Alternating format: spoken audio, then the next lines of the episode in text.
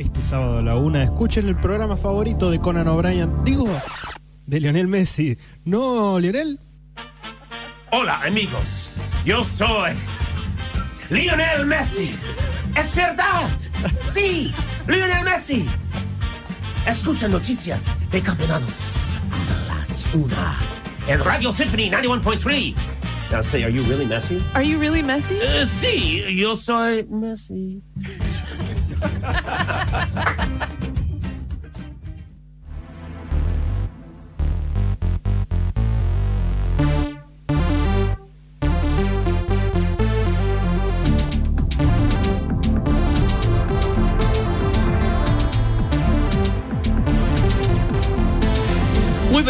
tardes, bienvenidos a Noticias Descafeinadas, una en punto en toda la República Argentina y estamos acá en Radio Symphony 91.3, Nacho Cacerre y Matías Galarraga para hoy un Noticias Descafeinadas con internacional en principio eh, y con algunas historias muy muy curiosas, así que yo les puedo prometer que de mínima van a salir después de esta hora eh, no teniendo la más puta idea que pasa en este país. Sí, exa- exactamente. Por lo menos una semana en donde los dos nos hemos coordinado para no hablar de este país y de fingir demencia. Totalmente. Eh, traemos a un eh, Nacho Casserly pasado 24 horas de ser casado oficialmente Sí, ante eh, nuestros Dios y Salvador Guado de Pedro y eh, Alberto Fernández. En realidad, no.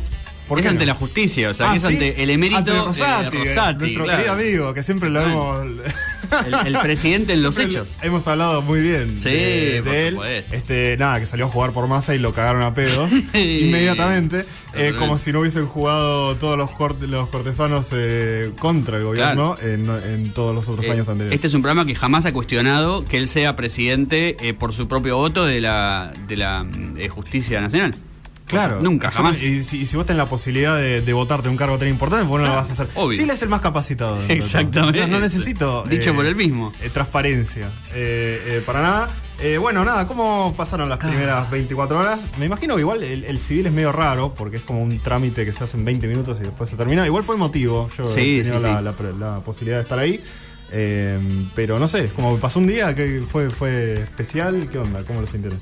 Y, ah, digamos, para- si, si solo nos hubiéramos, si solo hubiéramos elegido casarnos por civil, calculo que hubiera sido más simbólico, Claro. que es lo que le pasa a mucha gente. Eh, como nosotros consagraremos el, el- el matrimonio ante Dios también, como lo Mm. demanda de Dios y la patria, Sí, la parte de la patria está cumplida. Rosati y Dios. Eh, exactamente, falta la parte de, de Jesucristo, pero mm, eh, la verdad es muy cansado. Claro. Digamos, sí. más, más que eh, muchas emociones, obviamente, fue un día muy lindo, pero eh, ya para las 6 de la tarde el cansancio era absoluto. Eh, de hecho, eh, no, no pudimos hacer demasiado. Fue la, la ida y ahora falta la vuelta. ¿no? Exactamente, exactamente. Apostaremos a los penales como Boca Juniors, probablemente. Exactamente, sí, bueno, U que debe estar eh, tranquilísima ahora con, con lo que va a suceder. No sé a qué hora es el partido de la noche, me imagino. 5 de la tarde de, de la Argentina. ¿Ah, sí? Eh, calculo que el mismo horario de Brasil. No sé por qué la, la aclaración que estoy haciendo, pero bueno, en, en otros lugares no. 5 de la tarde Boca Fluminense. Eh, hoy un día que, que puede tener en el centro de la ciudad de Buenos Aires, en el obelisco y el McDonald's aledaño, Sí. eh, la, la marcha del orgullo Exacto. de la comunidad LGBTQ y también. Sí. Y bueno, y, y todos los Y otros, claro, exactamente. Eh, y bueno, la comunidad bostera. Eh, quizá juntos celebrando o quizá eh, en, una guerra de sangre, quién lo sabe, ¿no? Tal cualquier cosa puede pasar. Tal vez hagan un. eh, sea mm, armonioso como los libertarios denunciando fraude junto con la convención de Spider-Man. En ese mismo lugar, en el obelisco. Así que. Exactamente. Y no pasó nada. Así que No, esperemos no, por que haya. que había más mucho. Había más Spider-Mans que gente eh, reclamando fraude. Así que Sí, eso sí. habla bien de nuestro país. Sobre todo Elijo entre a- hacer una denuncia de fraude o eh, defender los colores de Spider-Man. Yo con Spider-Man eh, toda la vida, a menos que haya fraude de verdad, ¿no? Pero bueno, no es el caso de, la República Argentina. Pero bueno, eh, habiendo hecho este paréntesis larguísimo, eh, Eh. Noticias tenemos sobre eh, Estados Unidos y la carrera presidencial con dos líderes republicanos. Uno que se bajó, eh, una figura protagónica en, en el gobierno de Trump. De hecho, el vicepresidente de Donald no Trump. exento, de eh, no exento de polémicas, varias. Totalmente. Bueno, Mike Pence estamos hablando, un nombre que quizá no le suene tanto porque no es tan eh, rimbombante como otros líderes republicanos, como puede ser, no sé, Ted Cruz, por ejemplo, o el mismo Donald Trump. Eh, pero una noticia que marca más. No, no es tanto la noticia el hecho de que él ya no sea candidato eh, republicano en las, en las internas, sino el poder y la influencia que claramente tiene Donald Trump en el Partido Republicano. Vamos a hablar un poco de, digamos, la relación Trump-Pence, que, que fue muy armoniosa y después muy tensa, pero además eh, me, voy a sumar algo que, que dijo... Ay, no, no se me fue el nombre en este momento. Eh, Juan Elman lo dijo en, en el su newsletter de Cenital, eh, un chico que, que sabe mucho de política internacional. Hizo todo un newsletter sobre eh, cómo el movimiento de Donald Trump ya no es eh, un movimiento republicano, sino es un movimiento social. Es casi como el pero el trumpismo es casi como el peronismo, digamos, trasciende la- Claro. las barreras de- de la- del Partido Republicano y no es solo un movimiento político, es un movimiento ideológico, social, digamos, que, que va mucho más allá de una definición partidaria y esas influencias han llegado claramente a las internas. Eh, falta no tanto para, para las elecciones de 2024, estamos cada vez más cerca y bueno, la candidatura de Trump parece caerse de Maduro, ¿no? Eh, el que sí se cayó y no de Maduro, sino porque lo han Claro. talado, es un árbol en, en Inglaterra y ustedes dirán, bueno, se talan árboles en todo el mundo todo el tiempo, de hecho acá en Sí. Argentina hay muchísimo eh, problema con la desforestación, eh, pero aparentemente el árbol era no solo muy querido por, por los parroquianos, por los vecinos, sino además un árbol famoso.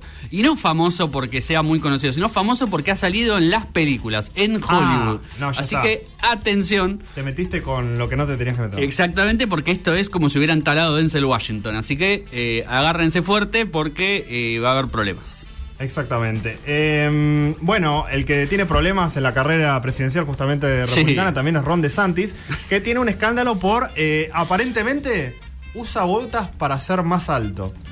Pero no, no se le ve en las plataformas. Entonces hay todo un mecanismo ahí aparentemente secreto que lo eleva a un metro ochenta que él dice que es y que todo el mundo se lo cuestiona Ah, bastante. fantástico. Eh, eso está sucediendo en la campaña estadounidense. También eh, Boris Johnson salieron eh, nuevas investigaciones porque Sí. están haciendo un, una.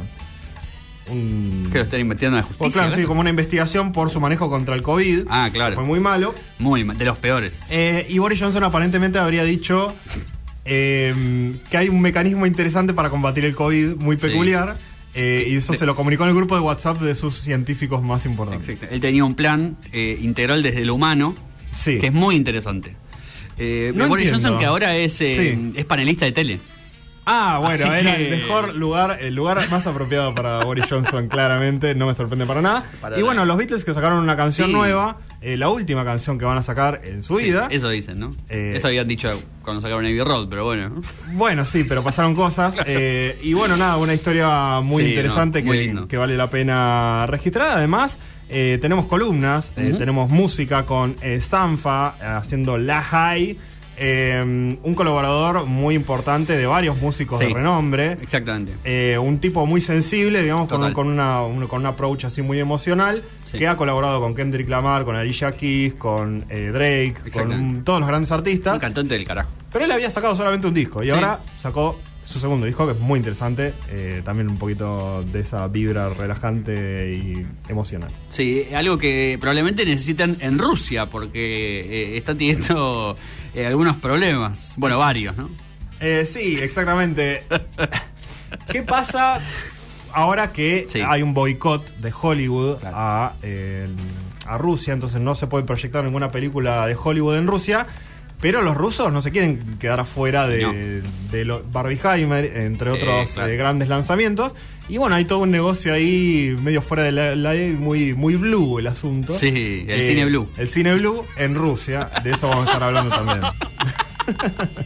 Eh, así que, bueno, todo esto lo van a poder eh, ver hasta las 14 acá en Noticias Descafeinadas y nos Sí. pueden ir comentando todo por nuestras redes sociales, en Instagram Noticias Descafeinadas, en eh, Twitter X como Noticias Des.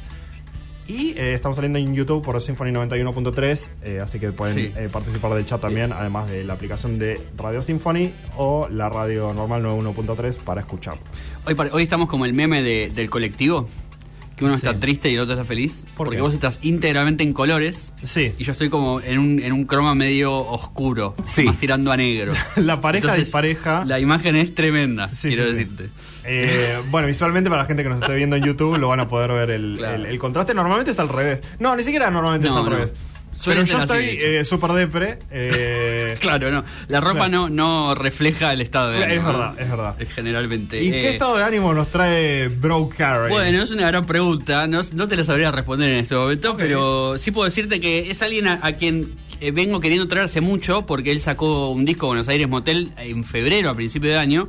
Eh, parte de la, de la Rip Gang, que es la discográfica de Dillon, eh, Claro. discográfica independiente. Brock Carey, un artista muy interesante, también medio, medio trapero, va por el mismo camino de Dillon. Sacó un EP, igual que Dillon, eh, esta semana. El EP se llama Bam, la suite. Y eh, canciones muy interesantes, esta en particular con un ritmo que me llamó la atención porque no es tan de, de música urbana como otros. Se llama La Última y vamos a escucharlo, una canción cortita como para entrar en el clímax de eh, las noticias de esta semana, lejos de la Argentina, pero cerca en nuestros corazones.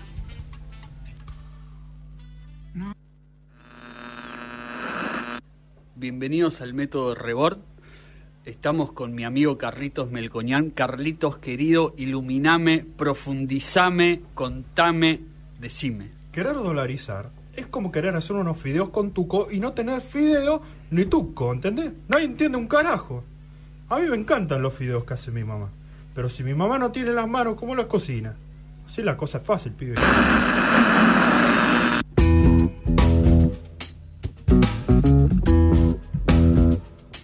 14 minutos pasan de eh, la una de la tarde y mientras en la televisión ya obviamente los canales deportivos están en su eh, previa interminable de, de Boca Juniors, nosotros eh, nos alejamos un poco de incluso del continente eh, para contar algunas historias que eh, valen la pena ser contadas. Como decimos siempre, en principio vamos a los Estados Unidos, nos metemos en la interna republicana, quizá mucha gente no lo sepa porque todavía no estamos en el año electoral, pero el año que viene Estados Unidos elige presidente.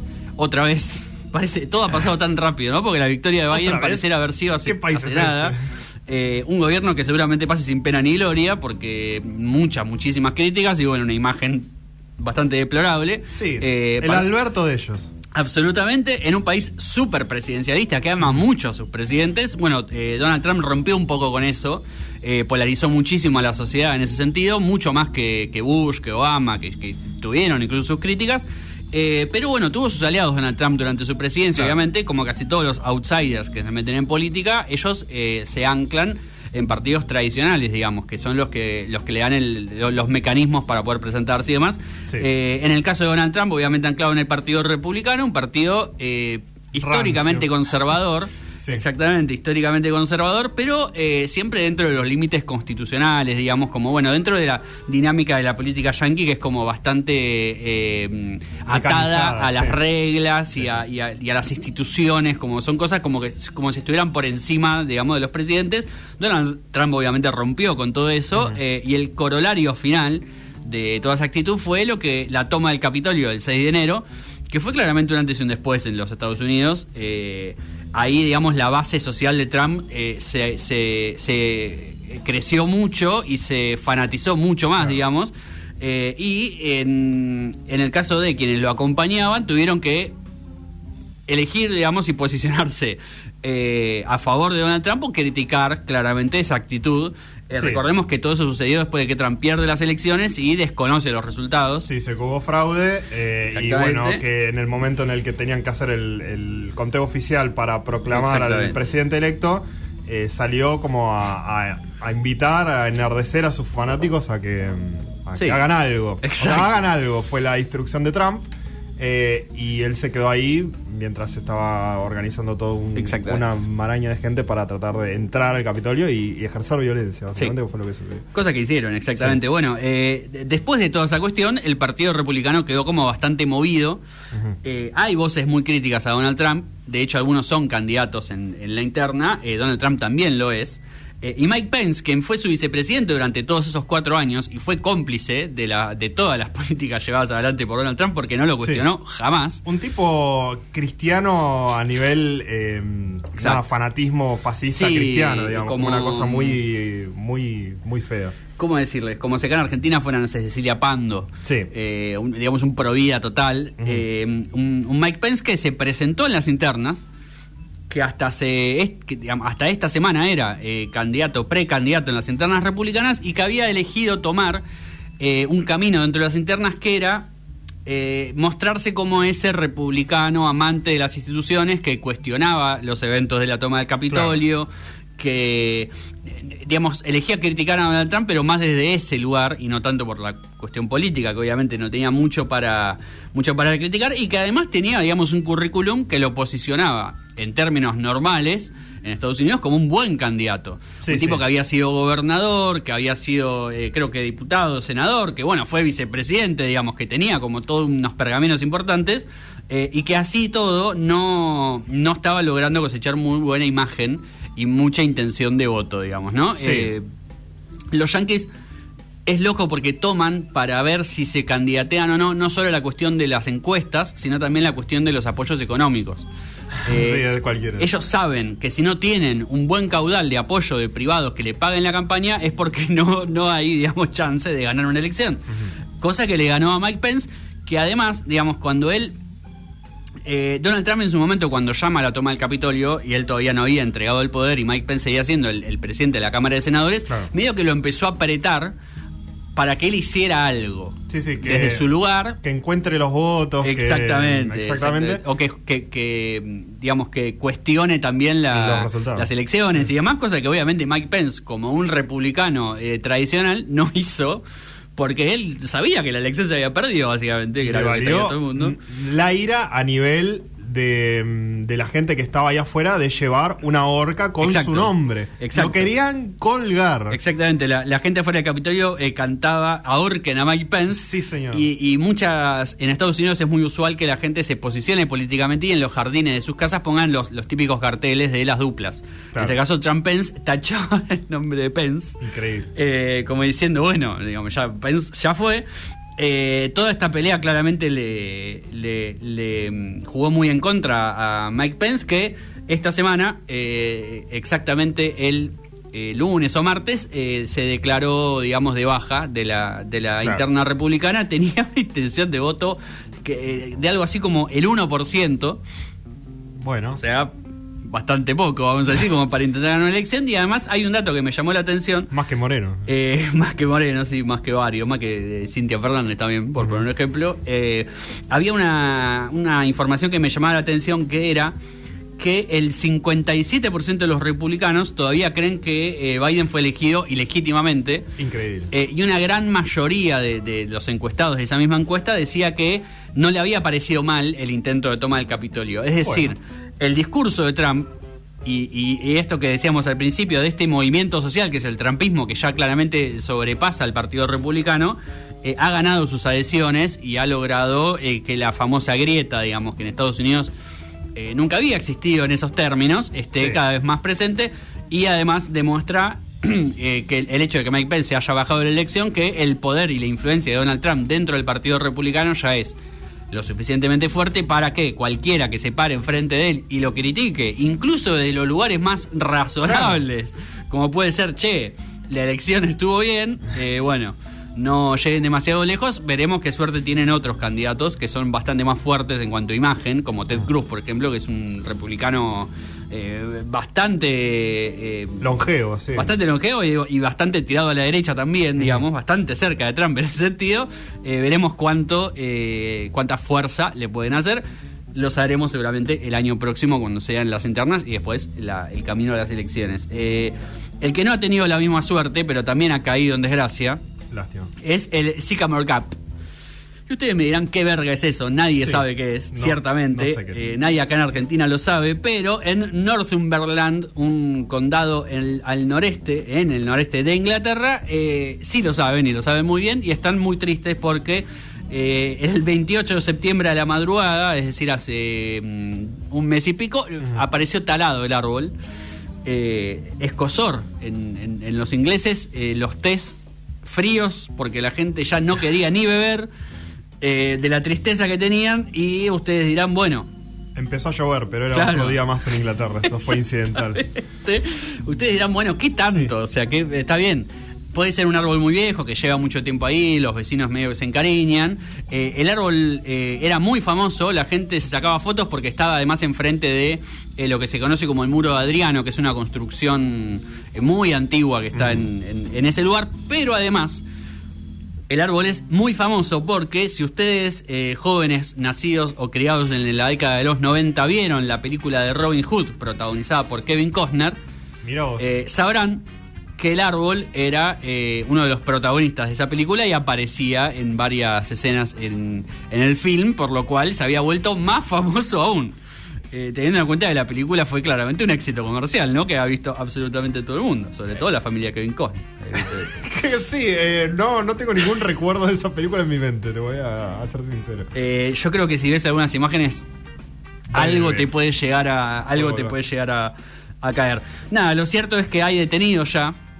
En principio un joven de 16 años que fue con una motosierra a bajarlo al, al- al árbol ahí haciéndole su homenaje a Javier Milei. Exactamente. Eh, que tuvo la suerte de que como era un, un día de mm, eh, particularmente lluvioso y tormentoso, digamos, más de lo habitual, el ruido de los, de, lo- de los rayos y demás y relámpagos no, no, no le permitió a los vecinos escuchar la motosierra en acción. Mirá qué planificación, ¿eh? Absolutamente, eh, pero bueno, él no es el único que, que fue detenido, sino bueno, también dos personas ya mayores de edad que aparentemente también eh, habían tenido que ver con este con este tormentoso acontecimiento. Eh, hay que decir que el lugar donde fue donde fue talado el árbol es, es obviamente un lugar de homenajes conmovedores, según las palabras de la policía del lugar.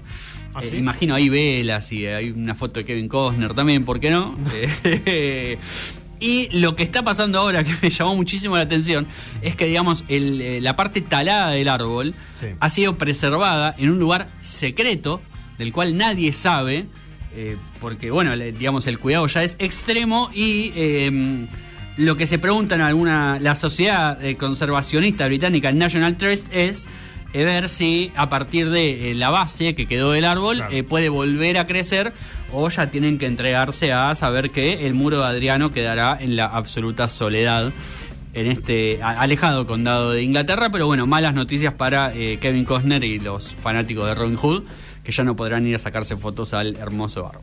Exactamente. El que tiene que evitar que le saquen fotografías a Sí. Ron DeSantis, también otro candidato republicano Claro. que está ahí peleando por, por ganar las primarias contra Trump.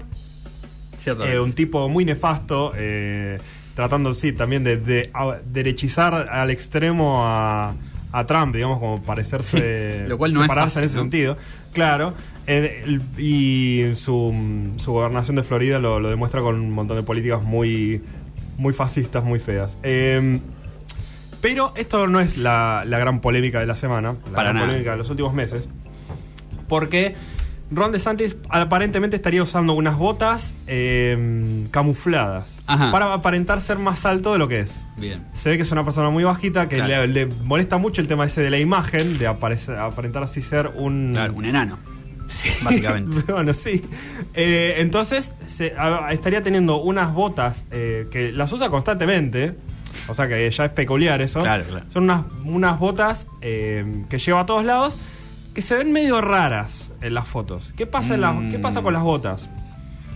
Cuando mm, vos le prestás un poco de atención a las botas, Sí. la parte del pie y la parte del.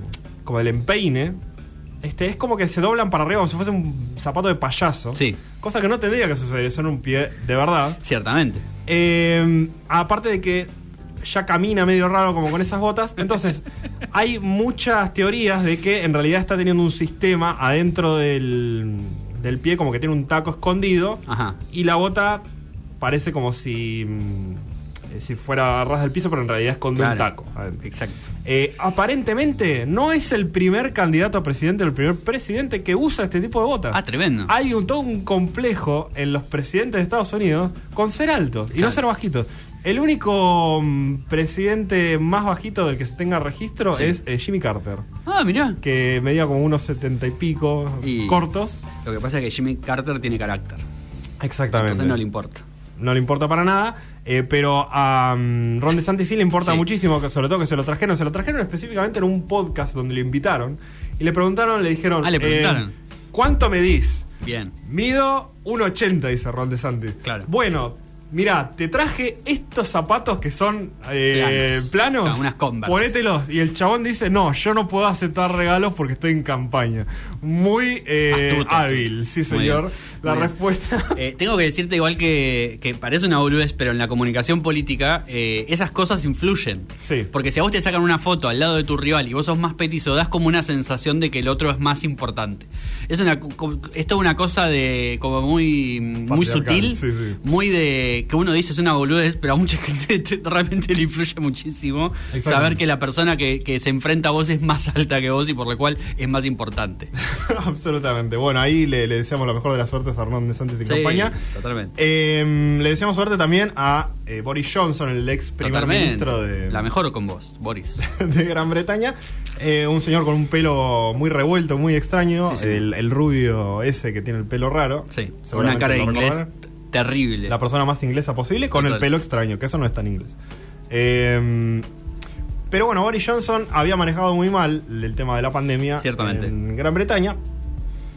Se le está haciendo una investigación al respecto y salió ahora una nueva información que dice que Boris Johnson le habría preguntado a sus eh, científicos más importantes Sí. en un grupo de WhatsApp, les reenvió un video y le decía, che, es ver- eh, ¿pueden investigar a ver si hay algo de, de verdad en si me pongo un secador de pelo en la nariz, si eso mata el COVID?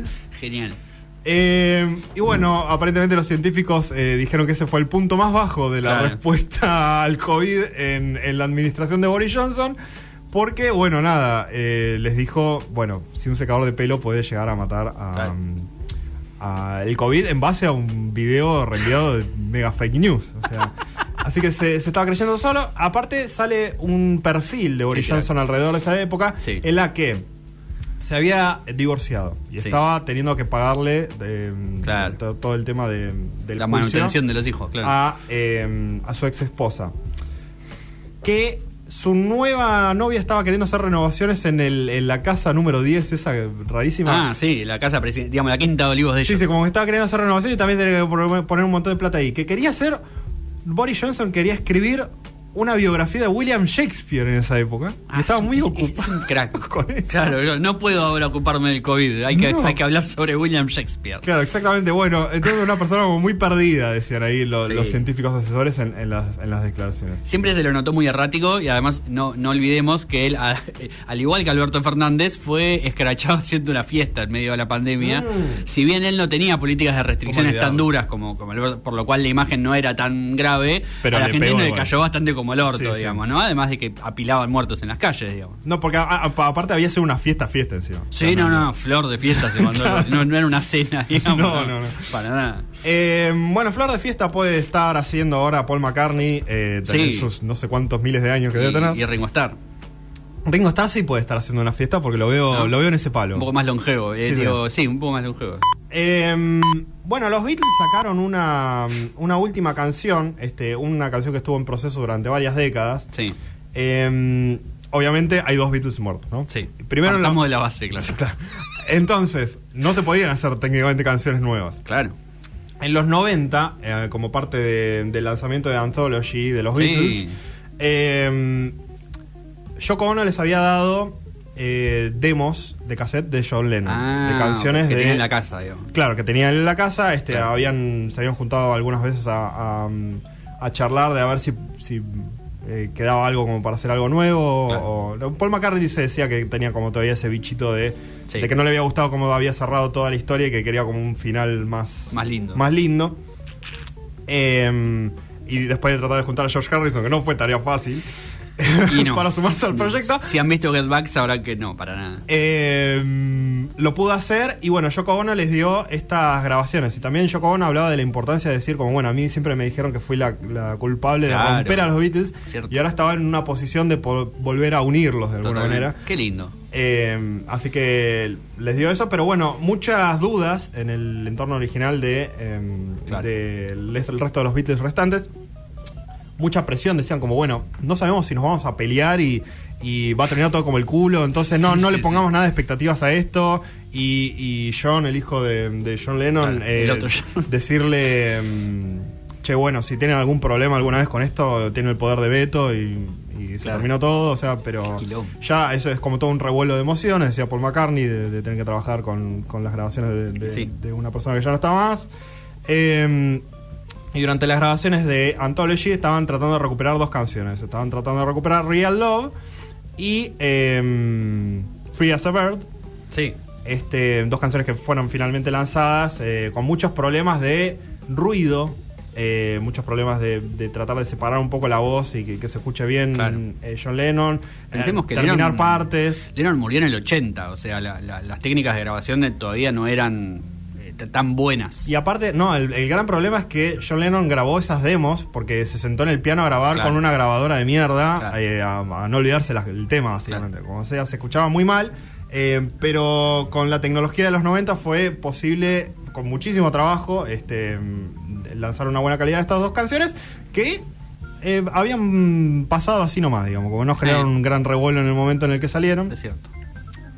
Pero bueno, quedaba una tercera canción, que era Now and Then, que tenía el problema de que se escuchaba muy mal y al querer eh, subir eh, los niveles de la Claro. canción de John Lennon, se subía el piano, se subía el ruido y eh, fue imposible de rescatar.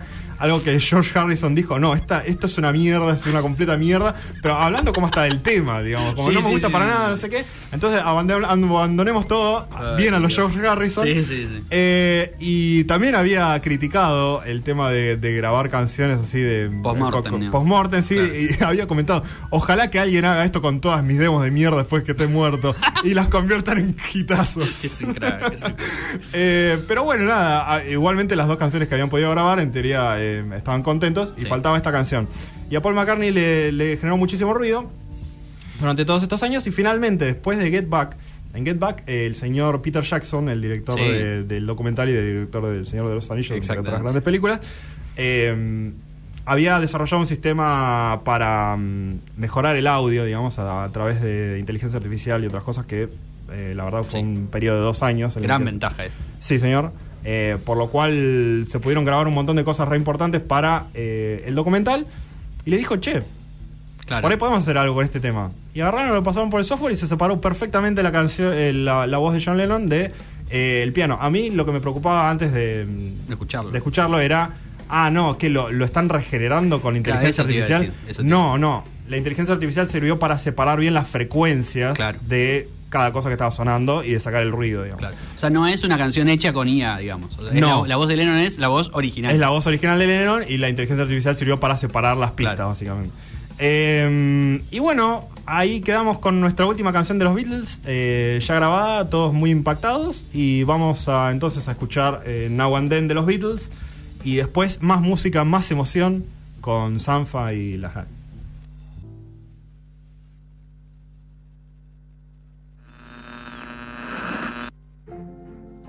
Hola, vos que estás ahí, yo sé que la estás pasando mal. Es por eso que hemos dispuesto de llevar una margarita a todo el país. Vos vas a poder sacarle un pétalo por vez y decir, me quiere, no me quiere. Cuando arranques el último pétalo, vas a saber la verdad. Esto lo hacemos para darte certidumbre en los tiempos por venir.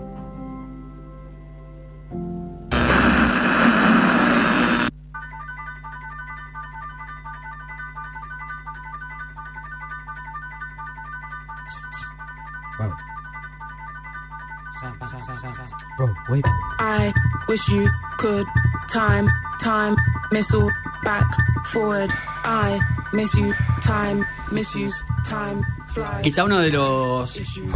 detalles que mejor representan a, a este disco, a la High, el, el nuevo trabajo de Sanfa, es eh, ese minimalismo para, para hacer cada canción. Sí. Y esa cuestión de que cada pequeño sonido y cada pequeña cosa va como increyendo y va sumando eh, en casi todas las canciones de- del, del nuevo disco. Sí, sabes que no había pensado que arrancan muchas de las canciones así como Sí. muy despojadas de, de cosas y se va armando ligeramente, pero no como para una explosión total de música y de sonido. No. Eh, sino que hay mucho aire en, en las canciones, mucho Sí. espacio eh, y está muy bueno. Me acordaba del último disco que habíamos sacado para disco clásico, que hablabas de cómo ahora se perdió esa cosa de usar el estéreo Sí. y de- del espectro. Bueno, acá Sanfa eh, metió, jugó mucho con, con ese tema de, mm, Sí. de los canales y mm, de esa toma de decisiones de, de momentos de, de producción, como modificar una frase, por ejemplo, de una canción y de repente romperla en pedacitos y pasarla por algunos filtros. Sí. eh, y solamente eso, como de- muchas decisiones de producción. Sí. Que ente- entendiendo el laburo que tuvo Sanfa produciendo un montón de músicos súper reconocidos, eh, se entiende que acá esté, pero al mil por ciento trabajado cada aspecto de la producción de- del álbum. Absolutamente. Y además, eh, la- digamos, lo primero que me gustó cuando lo escuché, que, que lo, lo fui a escuchar porque había visto a alguna gente que lo decía y lo terminé confirmando, es que tiene como una eh, una renovación de, del jazz y de, y de algunas cosas que, Sí. que están hechas como desde otro lugar incluso, porque si bien tiene algunos toques de, de esos estilos de música negra, están hechos con eh, bases hechas con máquinas claramente, eh, pero además como rompiendo un poco esas estructuras eh, más clásicas. Y al mismo tiempo sigue teniendo como esa como esa vibra que se siente de- se siente medio yacera por momentos o se siente desde ese lugar. Eh, aunque uno escuchándolo quizá no, no- no- la primera escucha no lo siente así. No, pero absolutamente eh, este disco se siente como algo eh, innovador, nuevo y único. Eh, no me pasaba escuchar a, a alguien como diciendo, esta, esta, esta persona no... O sea, no, no hay nadie que pueda sonar como esto, Sí. que no sea él. Eh, no me pasaba desde... mm, Ay, me olvidé del artista, pero bueno, yo, yo lo, yo lo voy a buscar, pero... eh, desde King Cruel, por ejemplo. Claro. O sea, como gente con un estilo muy, muy marcado y muy particular y haciendo cosas, com- combinando tantas cosas diferentes que hacen algo nuevo y, y, y muy bello. Lo lindo de, de la High también es esa sensibilidad en, en, en la voz y en, en la producción de las canciones, este, transmitiendo desde ansiedad, pero no, no algo que sea como difícil de escuchar, Sí. hasta, mm, hasta amor y hasta paz. eh, por supuesto, muchísimo más relajado y más, eh, más bello también. Totalmente. Eh, pero es como hay, hay un abanico ahí de, de emociones también que van hacia el nerviosismo, que se tratan muy lindo, muy, muy bien. Este, este, esta canción me vuelve loco, tipo el uso del, del Mm. piano y esas cosas muy tradicionales. Sí. eh, rompiéndolas más rítmicamente, ¿no? Un, un disco muy rítmico también hasta en ciertos segmentos en los que usan ya percusiones tradicionales y, y Sí, demás. totalmente. De hecho, bueno, bueno, vos lo decías, ¿no? En, en- en la venta al principio, eh, su primer disco Process ya era un disco como muy personal y muy sensible. eh, pasaron siete años. A él le había ido muy bien, muy. De hecho, bueno, saca el disco, es como una explosión, un boom, a la gente le, encantó, al, ambiente, de la música también. De hecho, bueno, lo llamaron un montón de artistas para colaborar. Y el pibe no aparecía y no aparecía y ya eh, generalmente cuando pasa tanto tiempo uno dice como, bueno, eh, es como se le terminó esa chispa para poder escribir cosas, pero evidentemente él es alguien que, que escribe tan desde lo personal y tanto desde adentro que fue como recolectando cosas hasta que le pasó lo suficiente para decir, bueno, quiero decir esto, quiero hablar de esto, Claro. eh, y quiero como eh, inyectar a mi música de, emociones y de cosas, y el disco este está muy cargado de eso también, Eh, y es muy loco porque está está como tan despojado desde lo musical, si se quiere, o esto como es tan al desnudo desde lo musical, pero desde las líricas y desde lo, desde lo emocional está como muy súper cargado de cosas que Sí. La combinación es tremenda y además él, bueno, es un cantante tremendo eh, y claramente es un compositor que, que tiene muy claro, digamos, qué es lo que busca y qué es, qué es lo que quiere.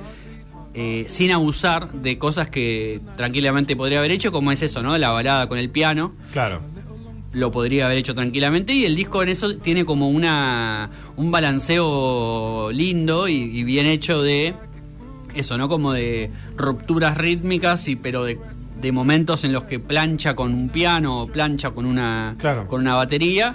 Eh, y además un detalle que no me parece menor es que es un disco que tiene eh, muchas de esas canciones que son como como aperturas Sí. y son varios los momentos en los que él como rompe con el clima para ir hacia otro lado Eh, siempre súper armónico igual, porque el disco tiene un sonido que de, de principio a fin, eh, digamos, de la primera canción hasta la última, uno más o menos sabe qué es lo que te va a presentar, digamos. Sí, te digo, ¿no? como para hacer un disco tan ambicioso, eh, la verdad que es como bastante amable para escuchar de Sí, principio a fin. absolutamente. O sea, como pensando en que eh, una balada, como decíamos, eh, la que podría haberse quedado con el piano, termina siendo una ruptura y una vuelta de rosca de, de los formatos de cada canción. Sí. Eh, pero sigue siendo súper amable eh, para, para pasar el rato. A mí lo que me pasó con el flow del disco Sí. es que por ahí eh, me, me costaba eh, también como se- segmentizarlo, como que eh, a veces nos pasa eso con algunos discos. Eh, y son 14 canciones y muchas de estas eh, introducciones para, Claro. para otras.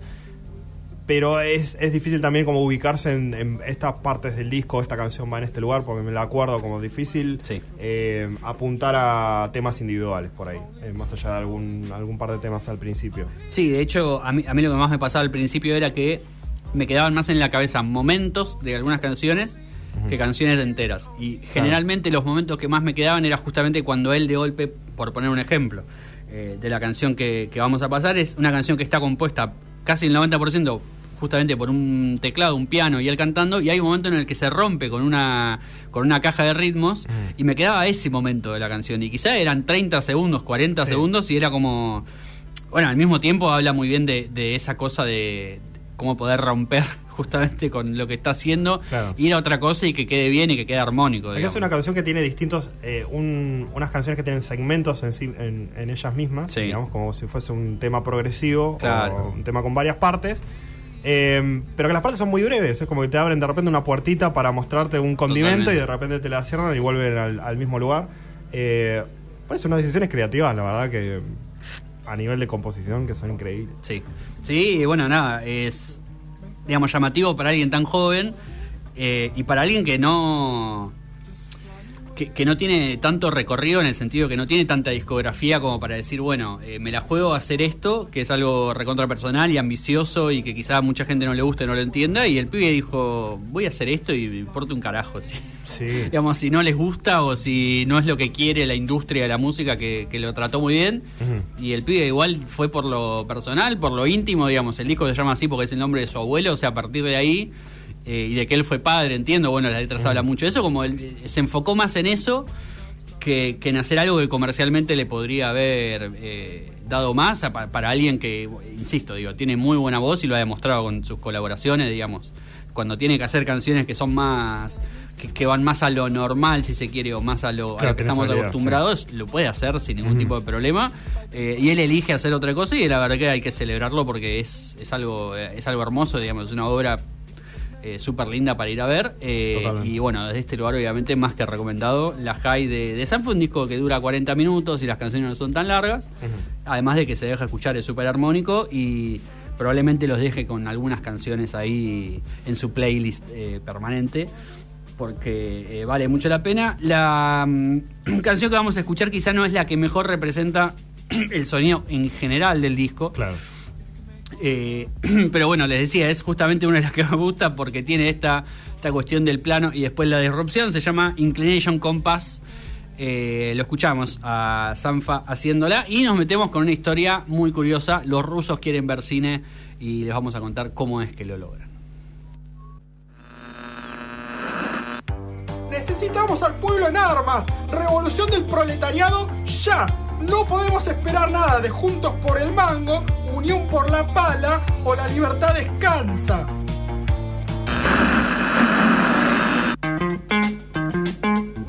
Bueno, ju- justamente Miriam Bregman entraba con el post-punk ruso de fondo. Sí. Así que gran momento para eh, hablar de Rusia también, una problemática que lleva bastante tiempo. Eh, bueno, desde la guerra en Ucrania justamente, Sí. eh, Hollywood y muchas otras industrias salieron a boicotear a Rusia, por lo cual eh, no pueden consumir en Rusia películas eh, producidas en Hollywood. Se quedaron sin toda la industria de, de Hollywood en Rusia, o eso parecería, Claro. ¿no? Porque, eh, como dirían en Jurassic Park, la vida encuentra una forma. Eh, Atención porque en 2019, por ejemplo, Rusia era el noveno mercado de cine del mundo. Tremendo. Este, adelante de Australia y Brasil y no muy detrás de India y Alemania. Este, pero bueno, ¿cómo hace el pueblo ruso que evidentemente quiere seguir viendo películas de Avengers eh, Claro. como Dios manda? Eh, bueno, y, y el, y el gobierno no, no las permite directamente. Sí. Aparte de que no se las venden, ¿no? Eh, bueno, se cuelan cintas de otros países vecinos que hablan ruso. Este, o se hackean versiones de plataformas cuando las liberan. Por ejemplo, nada, se estrenan en home off en, para el formato de plataformas de tipo Star y Disney Plus y lo que sea. Y ya un par de días después ya aparecen en cines en Rusia, misteriosamente. Pero bueno, eh, por ejemplo, eh, Barbie Oppenheimer, el fenómeno Sí. de este año, este, el Ministerio de Cultura de Rusia las prohibió explícitamente. O sea, como si no. O sea, ya no se las venden, pero decir, eh, eh, el Ministerio de Cultura dijeron no. Yo te redoblo la apuesta y ni siquiera te las dejo ver porque son eh, no no preservan y empoderan los valores espirituales rusos, dicen ellos.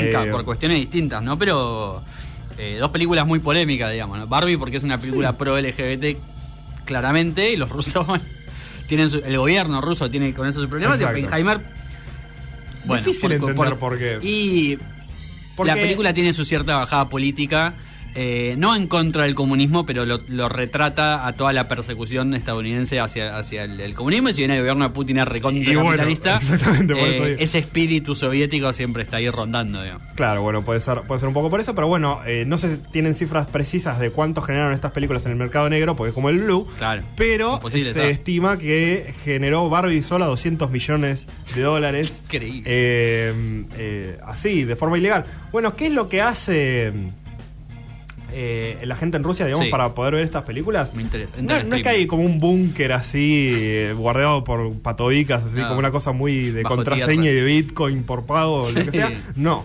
Eh, en realidad lo que pasa es, por ejemplo, no hay pósters, publicidades afuera, publicidades en la tele de las películas. Claro. Eh, los tickets no se promocionan en las páginas web de, de los cines. Eh, pero entonces la, la única forma de saber sobre las funciones son a través de amigos o eh, siguiendo las redes de los cines. Ahí te dicen, te tiran un poquito más de información. Increíble. Eh, pero un espectador casual que entra a un cine en Rusia, Sí, no, no hay nada entera. que indique que se muestre una película de Hollywood. pero se va y pregunta en boletería. Y ahí puede ser que le digan, si lo siguen en, en Instagram, tal vez se enteran de, de alguna cosa. La cosa funciona así. Técnicamente no venden tickets para películas de Hollywood. Sí. Eh, las venden para películas rusas y te muestran una de Hollywood como una preview gratis. Ah, no. Como un extra. Es espectacular. Bueno, gracias por venir a, a ver esta película rusa. Aparte, de, de- de bono te dejo, te dejo Barbie, ¿entendés? Increíble. Eh, entonces, claro, no pueden decir como, bueno, en realidad estamos vendiendo películas de Hollywood, estamos ganando plata vendiendo Claro. películas con Hollywood. La gente quiere venir a ver Cine El. Arca Rusa. Ah. Y, bueno, de, de- de paso estaba Oppenheimer. Eh, Y me imagino que mucha gente cuando termina la preview eh, se levantará y se irá de la sala seguramente. Claro, exactamente. También no es raro ver eh, a las películas hollywoodenses cambiadas de nombre. Claro. Por ejemplo, Barbie había sido promocionada con el nombre Cita Veloz y Oppenheimer como Dubak. No, eh, por un cine en Moscú, o sea, tipo, bueno, vamos a estar guiño guiño promocionando Cita Veloz, Claro, eh, claro, como como preview para otra para otra película. Eh, un cine en Kazán, por ejemplo, Sí. muestra a Barbie como un servicio prefunción para Boom Boom, hija del pescador. No, espectacular. Vos vas a ver Boom Boom, hija del pescador, y bueno, te ponen Barbie de, de- ahí de paso. Este, no es la primera vez que los rusos tienen que eh, recurrir a piratear eh, cosas, eh, porque en la época soviética, por supuesto, pasaba todo el tiempo. Sí, lo hablamos con los Beatles, por ejemplo.